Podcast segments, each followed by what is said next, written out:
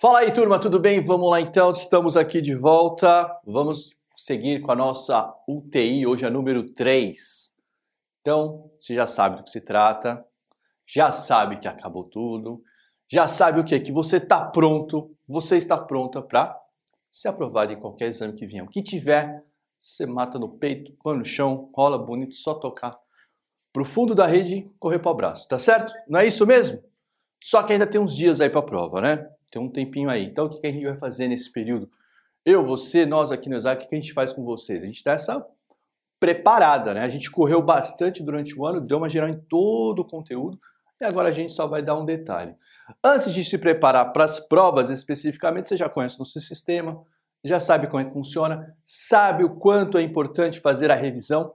Muitas coisas a gente vê a primeira vez, ah, aí quando vê na revisão, putz, agora eu peguei. Então é isso do que se trata. Hoje a nossa UTI número 3 o que, que a gente vai fazer? Vai revisar esse último terço do nosso curso. E nesse último terço do nosso curso, o que, que a gente tem aí de conteúdo importante para a gente dar uma olhadinha com cuidado? Eu separei aqui três temas que a gente viu nesses últimos, nesse último terço, que é, vou começar por passive voice, voz passiva, vou passar de novo no conditionals, e vou fechar com o Reported Speech, tá certo? Três temas aí já de um nível bem avançado, de um nível de complexidade um pouco maior, mas não para a gente, né? O que, que a gente percebeu? Que todas as lições que a gente estudou no inglês aqui, o domínio de idioma passa muito pelo domínio de dois conceitos muito importantes que a gente viu lá na primeira parte do curso. Formas perfeitas, perfect forms, né? A gente aprendeu isso bem. E o domínio dos modal verbs. Aqui é só sofisticação. Tudo que a gente vê aqui é um incremento e o uso dessas duas estruturas basilares para entender o restante. Antes de eu começar, por que, que a gente está vendo isso aqui? Cai questão de passive voice? Eventualmente cai. Cai questão de conditions? Eventualmente. Cai questão do reported speech? Em algumas faculdades particulares pede, outras não. O que eu quero dizer é que você já sabe que às vezes os temas, como vem com nome, as questões não aparecem na prova claramente, como aparece, por exemplo, calorimetria lá na física, é, estequiometria, que é na verdade vocês usam estequiometria o tempo inteiro, né? Na química, genética, na biologia. Ah, esse tema eu domino, esse tema eu domino. Você também está dominando os temas, mas as questões não aparecem assim. Onde elas aparecem? No texto, ou mesmo nas alternativas. Então, essa situação, a gente tem que dominar os temas para ler bem os textos, para ler bem as alternativas e não deixar escapar nada, porque aqui comigo você sabe, a gente tem que fazer a prova inteira. Tá bom? Então vai ficar bem fácil. Ó, eu vou dividir essa UTI em três partes: Passive Voice, Conditionals reported speech. Eu vou começar aqui revisando o passive voice. Vamos lá então. Passive voice para começar. O que é o passive voice? Como o próprio nome diz, é uma voz passiva, ou seja, quem é o sujeito da minha oração está sofrendo ou recebendo uma ação, tá certo? Então, normalmente a gente usa a voz ativa. Alguém faz alguma coisa. Eu estudo inglês. Você está fazendo. Inglês é estudado por mim, não faz muito sentido, né? Então, assim, não é tudo e qualquer coisa que a gente usa a voz passiva, mas ela existe, a forma está aí. Tem coisas que.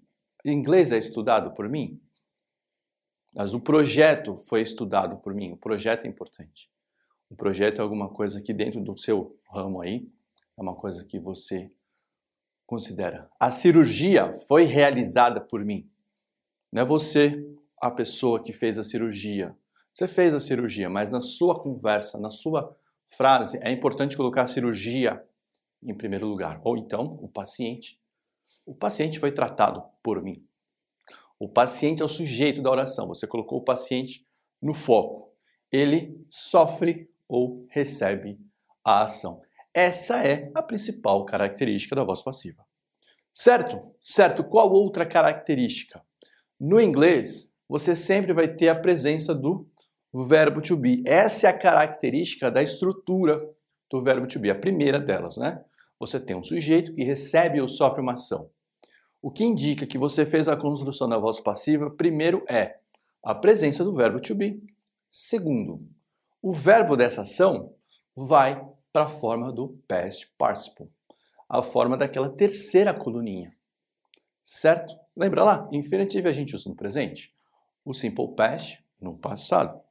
E aquela terceirinha, terceira coluninha, past participle, que, atenção, a gente confunde às vezes, né? Ah, tá no passado, não tá no passado. O que, que você já sabe? Que verbos regulares, ou seja, com a terminação ed, repetem a forma no passado, no past participle. Por isso eles são chamados regulares. Os outros, os irregulares, cada um tem a sua forma. Exatamente por isso eles chamam irregulares. Tá certo? Quer ver aqui, ó, rapidinho, ó, o mesmo exemplo de sempre, tá? Hoje não tem historinha do George Orwell, não. Fica tranquilo, tá? Fique tranquilo, fique tranquila. Porém, se você for lá no Instagram, for lá no meu Facebook e viu, eu coloquei lá os textos para vocês lerem, quando ele explica por que, que a voz passiva é importante e um textinho sobre 1984, tá? Mas hoje não tem historinha não, tá lá para você ler. Veja lá nas redes que eu publiquei. Vem cá, ó. George Orwell wrote 1984. Ele escreveu esse livro certo? Simple past. Quem é o sujeito? George Orwell. Quem é o objeto? O livro, 1984. A ação escreveu, escrever. Quero passar isso aqui para a voz passiva, tranquilo. Quem sofreu ou quem recebeu a ação, no caso aqui é o livro. O livro vai passar a ser o nosso sujeito. Então ele vem aqui, ó. Vamos lá. 1984. O objeto é o sujeito, ele recebe ação. Recebeu, mas eu preciso fazer o quê? Eu preciso colocar um verbo to be para indicar. Então tá, vamos colocar um verbo to be. Só que onde é que está a ação? Em que tempo está? Não está no passado? Então eu tenho que colocar o verbo to be no passado. Então vamos lá. Verbo to be. Was. E o verbo da ação? Wrote está no passado, mas ele não fica no passado, ele fica onde? No particípio passado. E tá aí. E aí eu posso completar. Quem escreveu? Ah, foi o George Orwell. Muito fã. Pronto. Está feita a voz passiva. Características. Foco em quem recebe ou sofre ação. O foco está no livro, não no George Orwell. O livro é o que é mais importante na minha fala pede um verbo, um verbo, um verbo to be. Olha o verbo to be aqui, respeitando o tempo aqui. Estava no passado? Verbo to be no passado. O verbo da ação no particípio passado. Sempre vai ser assim, tá certo? O que, que acontece? Às vezes, quando tem já um verbo auxiliar na frase que você pensa assim, ah, essa aqui está na voz ativa, quero passar para a voz passiva, tá? muito poucos exercícios hoje em dia no nível vestibular para universidade. Só que aparece mais nível quem sai do fundamental para o médio. Então, esse tipo de exercício, passe da voz ativa para a voz passiva, sumiu. Porém, quando você está lendo um texto, certamente vai ter uma frase como essa aqui na voz passiva. E às vezes você está lendo e se confunde. Vamos parar com essa confusão aí. É assim, ó. De novo, 1984 vem para cá. Não é isso? O objeto passa a ser o sujeito, sofre ação. O que, que acontece? Tem verbo to be. Não tem verbo to be? Tem. Verbo to be na forma do verbo original. Aqui estava no passado. Aqui está onde? Está no particípio passado. Então o verbo to be vai ficar no particípio passado. Então veja que não é só o tempo, a forma também importa. Passado, passado. Particípio passado, verbo to be no particípio passado. O verbo da ação não muda. Sempre, sempre, sempre seguindo essa regra aqui, ó. A regra do particípio passado. E foi lá o nosso George Orwell que escreveu. Certo? O que, que você já percebeu aí? Tem uma coisinha que às vezes a gente esquece, ou quando está lendo um texto, se confunde. O que, que acontece? Tem um verbo auxiliar aqui. Ó. o verbo to have como auxiliar, criando o quê? Uma forma perfeita. Olha a forma perfeita aqui. Ó. Que, forma é essa aqui? A gente lembra? Está no presente, então é um present perfect. O que, que eu vou fazer? Para manter aqui, eu tenho que transpor. Então eu só faço isso aqui. Ó. Então, ó, has been written. Então muita gente às vezes confunde. O que, que eu estou lendo aqui? É uma present form? É. É um present perfect? É. Mas em que situação? No, na voz passiva. Tá certo? Has been written. Nossa, estou lendo isso aqui no texto, não estou entendendo. Estou entendendo, ficou feio, né? É uma coisa muito paulistana como nós aqui. Has been written. O que, que é isso aqui? Está falando que o livro foi escrito, mas o livro é meu principal agente aqui. Foi escrito pelo George Orwell. Foi escrito no passado e até hoje ele é influente. Essa é a ideia.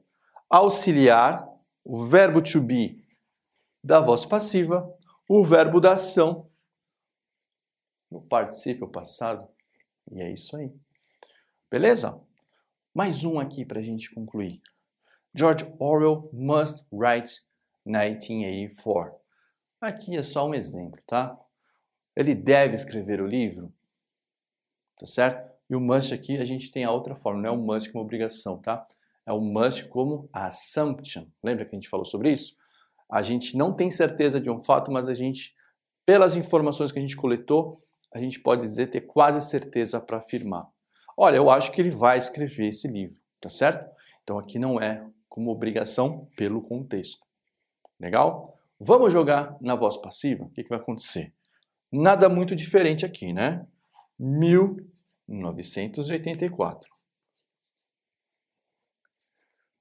O verbo, o que, que acontece? Não continua na mesma forma? Written.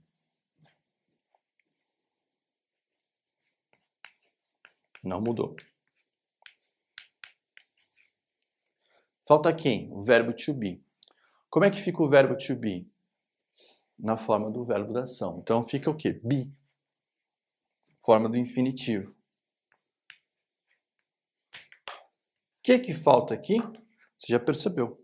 Está faltando o verbo must.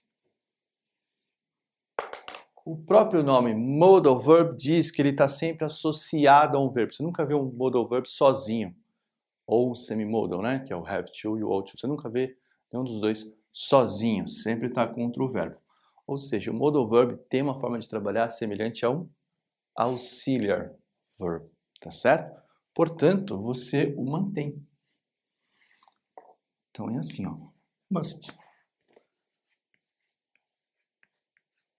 Então, qualquer construção de voz passiva vai ser sempre assim objeto no foco recebendo uma ação.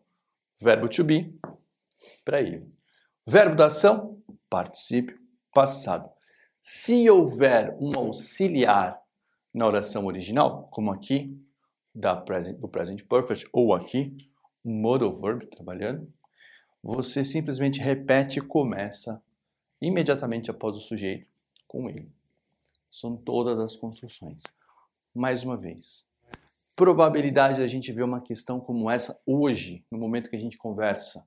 Olha, saiu de uso, né? Como eu disse, antigamente tinha, é, havia muita preocupação com as regras gramaticais nos vestibulares. Hoje, nem tanto. Qual é a preocupação? Com aquilo que faça sentido. Porém, a voz passiva é um recurso muito importante da língua. Então você precisa reconhecer essas formas para fazer uma leitura correta do texto. Você já sabe do que eu estou falando, né? Não é pegar isso aqui e ficar traduzindo pedacinho por pedacinho. 1984 foi escrito por George Orwell. Ah, aqui não ofendeu tanto, né? O verbo ir, mas é verbo to be. Estava escrito, não faz sentido, né? 1984 tem sido escrito já não faz o menor sentido, percebe? Tem sido escrito? Não, ele já morreu lá em 1950, certo? Não tem sido escrito, não. Foi escrito seria se eu fosse traduzir isso aqui, pôr no papel, Eu li o texto original e eu vou publicar num jornal brasileiro. Eu vou publicar em português, obviamente. Como é que eu vou traduzir? Tem sido escrito? Não. Foi escrito. Tá certo? É isso, foi escrito por George Orwell e prova que é um dos livros mais influentes até hoje. Percebeu? A tradução aqui quebra o sentido. A mesma coisa aqui. 1984 deveria ter sido escrito por George Orwell. Não faz sentido, né? Então, esse aqui é o grande ganho que você tem. Você consegue fazer uma leitura sem confundir os sentidos. Legal? É isso. Revisamos voz passiva. Dá um minutinho aí, a gente volta já com os conditions. Até mais. Vamos lá, turma. Segundo tema aqui da nossa revisão, vamos falar do conditionals. O que é o conditionals? Faz uma coisa hoje, tem consequência lá no futuro. Fazer alguma coisa hoje é a condição primeira necessária para ter a consequência lá na frente. Essa é a básica. Mas eu posso falar também de alguma coisa que eu gostaria que acontecesse ou eu teria a condição de fazer que acontecesse se eu pudesse fazer agora. Essa primeira condição não está presente, mas eu posso expressar isso aí. Ou ainda, falar do passado, falar que eu gostaria que as coisas fossem diferentes hoje, mas para que elas fossem diferentes hoje, eu deveria ter feito alguma coisa no passado. Então, quando eu uso a expressão do conditional, sempre a ideia de o quê? Uma conexão entre dois fatos. Uma primeira condição tem que se apresentar para que aquilo tenha uma consequência. Então é isso, sempre dois fatos, sempre duas situações que se uma acontece, eu tenho aquela consequência. Olha só, tem gente que fala que o zero não é nenhuma condição. Por quê? Porque é um fato, é uma lei. Então não é uma condição. Mas a gente, muitos gramáticos falam, ó, é porque a estrutura é a mesma. A única diferença é que sempre acontece. Então, olha aqui, por exemplo. If I hit the water, se eu esquentar a água, o que, é que acontece? Ela ferve, sempre. É uma regra. Esquentar a água, se deixar lá, ela vai ferver em algum momento. Obviamente que em Santos, aqui no litoral de São Paulo, a 100 graus.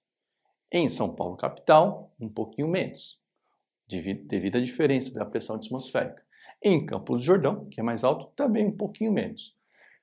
Tem essa variação conforme a diferença de pressão atmosférica. Porém, todas elas vão ferver. Então, como é que eu expresso uma lei? Dessa forma. If I hit the water, it boils. É isso. Esquentou, ferveu. O que, que eu tenho aqui? Simple present. E aqui, simple present. Essa é a característica do first conditional, certo? É uma certeza, mas nem tudo que a gente faz na vida é uma certeza que vai acontecer. Na verdade, é, é o contrário. A maioria das coisas a gente não sabe se vai acontecer. Porém, se a gente não fizer nada, também não vai acontecer nada. Então, por exemplo, aqui, ó, se eu estudar, eu tenho condição de passar, eu crio as situações para que seja possível a minha aprovação. Então, o que, que eu vejo aqui? Ó? If I study, simple present. Só o que, que acontece lá na frente? Ali muda um pouquinho, né? I will pass é simple present? Não, eu tenho a presença do quê? De um modal verb e qual é a característica desse modal? Ah, é futuro. É sim, é futuro. Will, né? E qual é a forma desse modal verb? Present. Lembra da nossa tabelinha do modal verb. Qual é a regra? Faz uma coisa hoje, você tem uma consequência lá na frente. Em termos de estrutura, simple present, modal present. Ou seja, professor, eu posso mudar ali para can, que também é um modal verb presente, indica possibilidade? Pode. If I study, I can pass? Pode. Posso usar o may para probabilidade? Pode. If I study, I may pass. Ó, se estudar, aumenta a minha probabilidade de passar. E aqui eu estou usando o quê? Aquelas regras do modal verb para expressar possibilidades, desejos, futuros. É isso. Eu só estou mudando a forma. O que, que não muda aqui é esse modal vai ter que estar tá na forma do presente. Tá certo? Uh, é isso. Faz uma coisa hoje, uma consequência lá na frente. Portanto, eu posso chamar isso aqui de uso para futuro. Posso sim. Sem crise, sem nenhum problema. Tá bom? Vamos aqui. Essa aqui é onde o pessoal costuma se perder, porque a gente é brasileiro e a gente tem formas verbais, né? Para tudo. origem do latim, o latim tinha várias conjugações. Quem já teve aí a curiosidade de pegar na mão um material de latim, vai ver. Quem curte Monty Python né, e assistiu A Vida de Brian, uma das piadas do A Vida de Brian era exatamente essa. O rapaz vai lá pichar os muros do Palácio Romano em Jerusalém, em forma de protesto contra a opressão romana. E ele começa a pichar e picha tudo errado em latim. Aí o guarda romano vem e fala: ó, ele está mais preocupado com a correção gramatical daquilo que está escrito, né? Na verdade, depois, né, a história desenrola. Mas é a característica do latim nas formas verbais. E isso pega pesado demais com os ingleses tem que estudar latim. Meu Deus, quantas formas verbais! No inglês é tão simples, não é verdade? Exatamente por ser simples, o que, que eles têm que fazer? Eles têm que criar as estruturas para dar ideia. Por exemplo, aqui eu faço alguma coisa hoje, eu tenho uma consequência lá na frente. Qual que é o problema do second?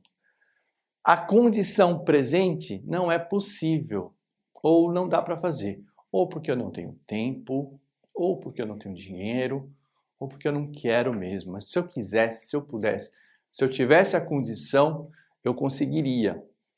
Tá certo? Tá vendo as formas verbais do português que eu usei? Do jeito que eu falo em português você entende, mas no inglês não tem essas formas verbais. Então o que, que eles fazem? Eles usam a gambiarra da estrutura. Eles amarram com um arame. De que forma? Eles colocam no passado. Então olha só. Aqui eu vou ter um simple past.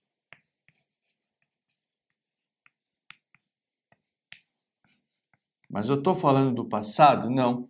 Eu estou falando de uma situação que não se apresenta hoje, não está disponível. Mas se fosse possível, eu conseguiria. Então o que, que eu uso lá? Um modal. Mas eu mudo esse modal aqui, ó.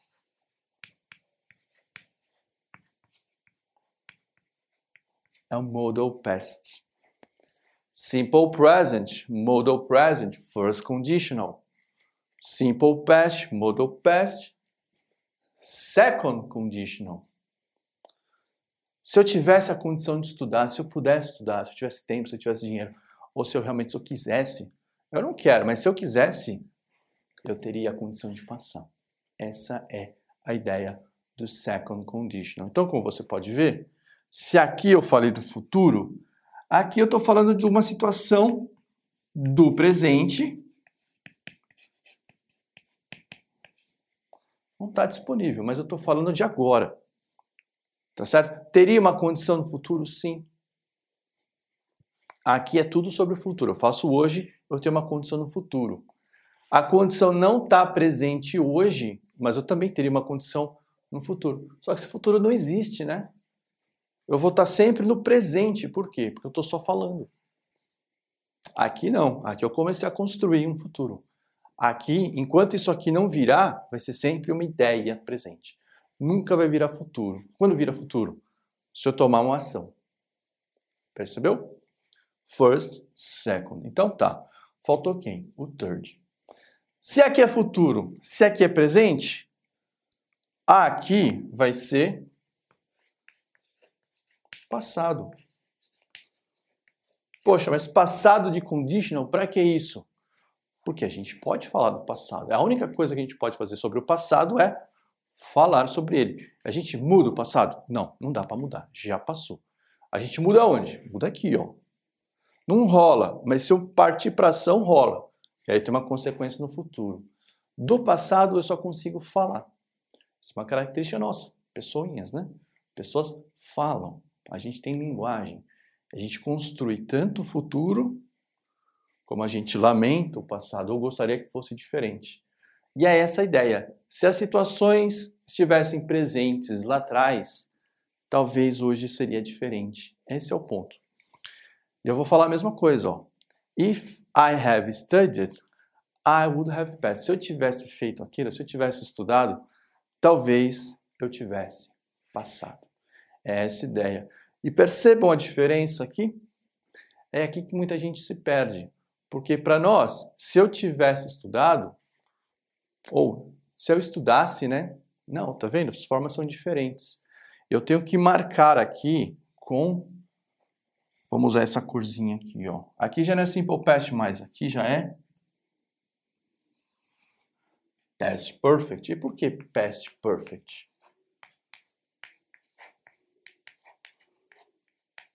Pelo seguinte, para falar do passado, eu teria que usar uma forma do verbo do passado. Legal, perfeito, aí tá aí tranquilo. Só que eu já usei o passado aqui em cima. Então, para falar do passado, o que, que eu faço? Eu pego a anterior, eu pego o passado do passado, que é o past perfect. Olha de novo os modals e os perfect trabalhando para fazer a língua funcionar. Quando eu disse que os modals e os perfect forms são duas estruturas básicas para você entender e ampliar o seu domínio do idioma, não era brincadeira, tá aqui, ó. Tudo trabalhando junto. Então, third é passado, mas eu já usei o passado aqui. Passado do passado. Se eu tivesse estudado, se eu tivesse a condição de ter estudado, talvez hoje eu teria uma situação diferente. Talvez eu tivesse passado. Então, o que, que eu tenho aqui? Se aqui eu tenho simple present e modal present, e aqui simple past modal past, o que, que eu vou ter aqui? Past perfect, modal perfect. Todo mundo trabalhando junto em prol de uma nova estrutura e é a estrutura que me dá o entendimento. Perceba que não é a tradução, é a estrutura que a gente constrói. Certo? Então, olha só, o que, que a gente tem que prestar atenção aqui? Mudou o verbozinho lá no final, né? I will pass, I would pass, I would have passed. Lembra da regra. Por que mudou? Modal, verbo no infinitivo. Modal, verbo no infinitivo. Modal, verbo no infinitivo. Mas que verbo é esse aqui? O verbo auxiliar, verbo to have como auxiliar, para caracterizar que é uma forma perfeita. Só que quando eu tenho o verbo to have como auxiliar na forma perfeita, em que forma o verbo vem depois? Particípio passado. Então não é mais pass, passed, porque é um verbo regular. Então, Aquele passage não é passado, é particípio passado, pois verbo regular. Então, essa aqui é a base dos conditionals. Faz hoje, consequência no futuro. Se fizesse hoje, se tivesse fazendo, poderia ter uma consequência no futuro. Mas como não faz nada hoje, isso aqui é um eterno presente. Não acontece nada, não sai do lugar. Aqui não, fez alguma coisa, começou a mexer. E aqui é passado, do qual a gente só pode falar, não dá para mudar. Mas se tivesse feito alguma coisa diferente, teria uma consequência diferente. Essa é a base. E a ideia é a estrutura que constrói. Simple present, simple present para zero. Regra, não muda. Simple present, opa, modal present. Simple past, modal past. Past perfect, modal perfect. First, second, third. Primeira, segunda, terceira. Ficou faltando quem aí? As exceções, que são as inversions ou o subjuntivo. O que, que são as inversions? Normalmente você pega aqui, ó, na third. O que, que você faz? Você põe o past perfect na frente. Na verdade, eu errei aqui, né? Isso aqui não é o past perfect, isso aqui é o present perfect. Então vamos corrigir aqui? Opa! É head aqui, né? Ô, Celso. Ô! Errei. Acontece, gente. É tudo ao vivo aqui. Vamos embora. Tá gravando, mas é ao vivo. Head. Pensa assim, você queria ser um pouco mais alto, um pouco mais alta.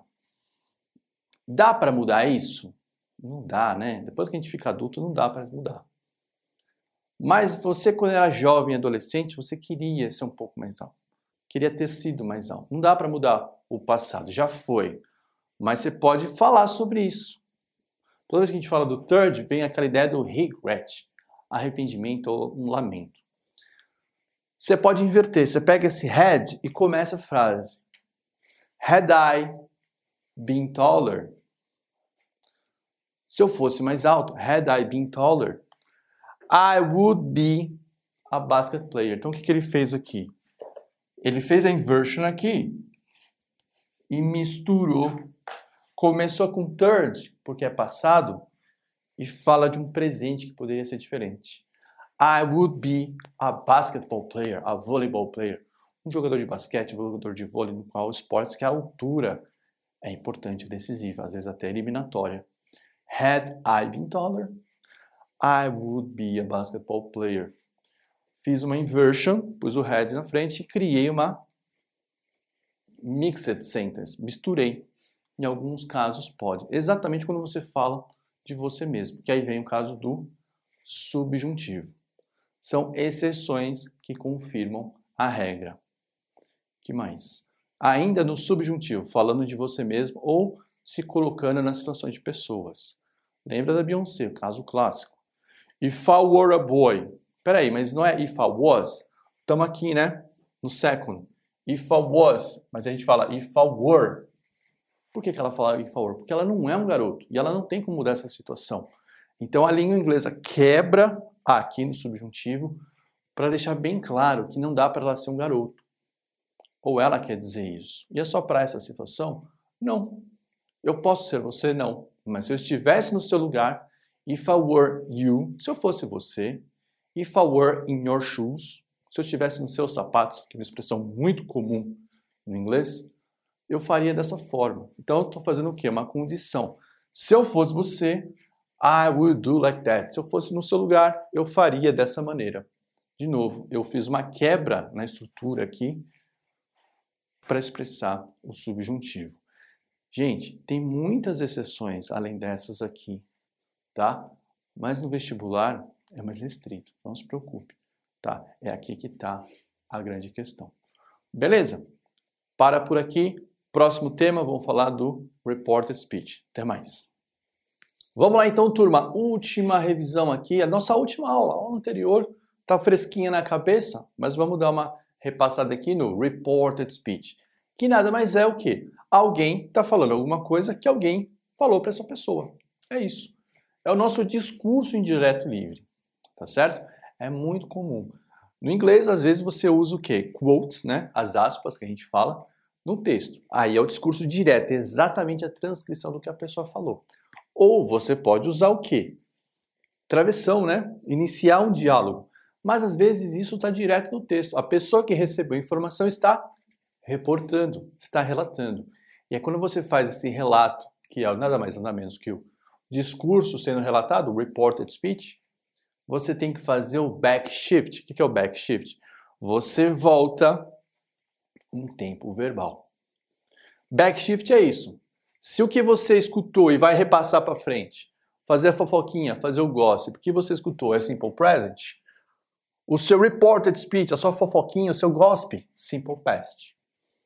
Se você vai reportar, tá no simple past, Simple past já. Então você tem que voltar um, volta um, passado do passado.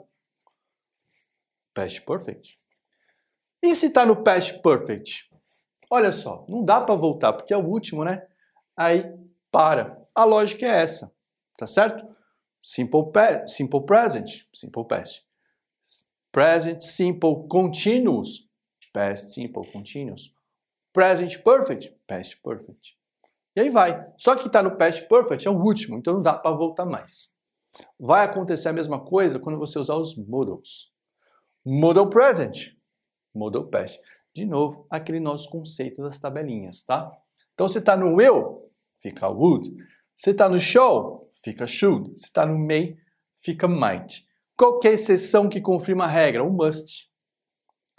Porque o must é um tempo só, lembra? Mas aí para a gente marcar, ah, vai lá e coloca o had to, que é o have to semimodal, né? Joga no passado só para diferenciar. Às vezes, tá? Às vezes você pode repetir o must porque não tem passado, mas às vezes, a maior parte das vezes você tem essa exceção para confirmar a regra. Do mesmo modo, would, should, might, had to já está no passado. Não tem mais nada para cá. Ah, professor, não tem o past perfect, o modal perfect.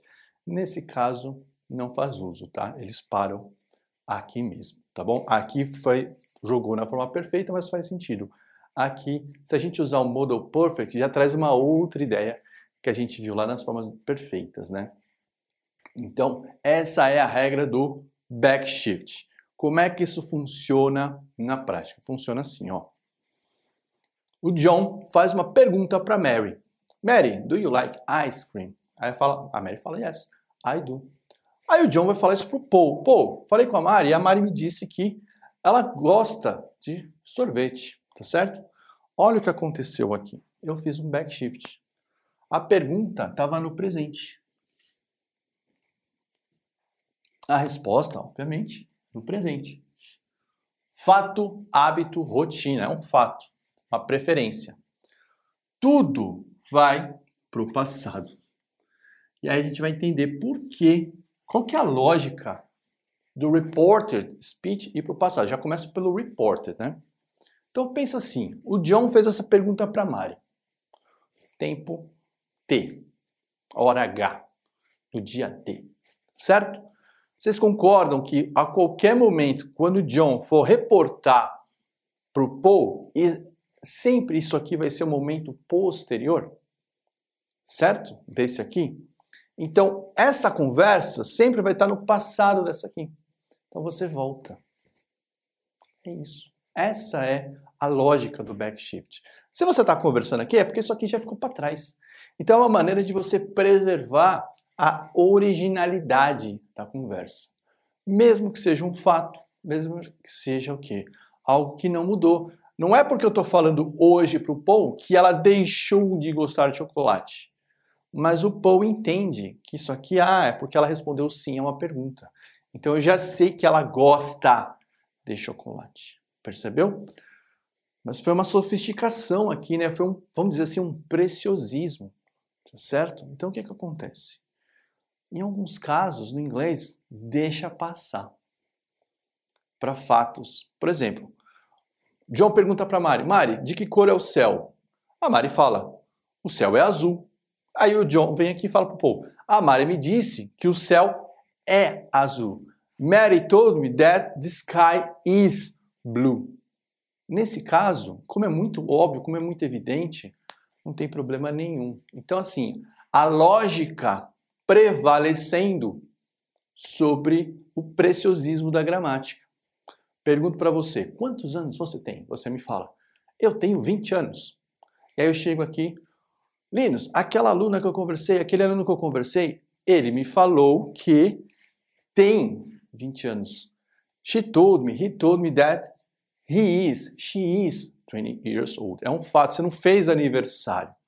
Então, a lógica prevalecendo sobre o preciosismo da língua. Então, passa, é aceitável, tá certo? Mas, estamos na prova, estamos num exame, vamos manter, preservar, tá certo? Esse tipo de preciosismo é mantido aqui. Legal? Essa mesma lógica vale quando eu faço backshift para advérbios de tempo. O que, que eu quero dizer com isso? Vamos supor que eu chego aqui o John conversando com a Mari. Mari, você fez aquela prova? Aí a Mari fala, sim, eu fiz essa prova ontem. Mari, when did you do the test? I did the test yesterday. Aí o John fala, Mary told me that she did the test yesterday. Não, the day before. Por que isso? Por que eu não falei yesterday? Porque se eu falo yesterday, é o seguinte: o meu reported speech teria que ser perfeito. O que, que eu quero dizer com perfeito? O John conversou com a Mary hoje, sei lá, segunda-feira. E na segunda, no mesmo dia, ele foi lá e reportou para o Paul. Aí sim, o que a Mari falou, quando que a Mari fez a prova? Se estamos na segunda, ela fez a prova no domingo. Percebeu? Mas vamos supor que o John não falou com o Paul na segunda, falou só na outra sexta-feira. Vocês perceberam que quando ele falar yesterday aqui, já não bate? Era yesterday, no dia que eles conversaram. Day before, que day before? Day before que eles tiveram a conversa. Quem? O John e a Mary. Percebeu? É por isso que você também faz backshift nos advérbios de tempo, mas você não volta. Você só transforma the day before, the night before, the, the week before. Você faz essa transformação para manter a originalidade do que foi dito aqui. Certo? Exceções? Claro que tem, mas não é bem umas exceções, é só coisas para a gente prestar atenção. Por exemplo, perguntas sim ou não. John pergunta para Mary: Would you like to go with us to the school? Aí a Mary fala sim ou não. Aí pensou aqui, ó. O John perguntou para Mary, a Mary falou: "Tá, tudo bem. Sim, eu vou". Na hora que você faz o report speech dessa pergunta, eu estou fazendo o report speech da pergunta que é uma resposta sim ou não. O que, que acontece? A Mary está falando, ó, oh, gente, o John me perguntou, aí eu presto atenção nas formas verbais, né? Ó. Asked me, ele me perguntou. Aqui eu usei o told. Me disse, qual outro que a gente usa bastante para as formas aqui, ó? O said, o disse, né? E é por isso, gente, curiosidade, tá? Quando a gente pega lá os verbos do inglês para pesquisar, os verbos mais comuns para a gente começar a conversar, o verbo to say está entre os 10 mais usados. Mas por que está entre os mais usados? Porque o reported speech é muito usado. Ele disse, ele disse, ele falou, ele contou to say, said, ok? Por isso que está entre os 10 mais comuns, porque o reported speech é muito comum. Então mudou aqui, ó, no report da pergunta. John asked me. Ele me perguntou e olha só o que acontece. Não é uma pergunta que tinha aqui? A pergunta abre uma condição, se a resposta é sim ou não. Olha o if do conditional trabalhando aqui. John asked me if I would like to go with them to school. Ele me perguntou se eu gostaria de ir para a escola com eles. Lembra que eu falei aqui do backshift? Ó, would já está aqui, né? Encerrou. O que, é que vai acontecer aqui? Como já está aqui no would, não tem como voltar. E aí eu repito toda a estrutura. Would you like to go? Would you like to go? Você não mexe nas outras formas, só na primeira aqui e mantém. Tranquilo, né? Quando uso modal é tranquilo. Se principalmente já está aqui, só prestar atenção nessas mudanças. Tranquilo? Então é isso, gente. Vimos o quê? Voz passiva, reported speech e conditionals. Tem uma coisinha para te dizer, uma curiosidade. Quem já estudou inglês sabe, essas três coisas que eu falei, normalmente só aparece quando você está terminando o seu curso de inglês. Né? São considerados temas avançados. Então você viu, deu uma geral aí, você vai passar na prova, você consegue ler qualquer texto. E depois, quando você for fazer seu curso de inglês mesmo, para aprender a falar, para conversar, participar dos congressos que você vai, os congressos internacionais, nos congressos internacionais não tem nem o que falar. A língua é o inglês. Você está lá fazendo seu curso, ah, isso aí, ó, já estudei, já sei, já tenho ideia. Agora é só praticar, tá? Futuro, condição futura. Você vai passar da prova, vai fazer inglês para participar dos seus congressos lá no futuro. Hoje, o que é importante? Você consegue ler conditionals, consegue ler report speech, consegue ler voz passiva e vai acertar tudo na prova. Beleza? Vejo você nas revisões. Um grande beijo, valeu!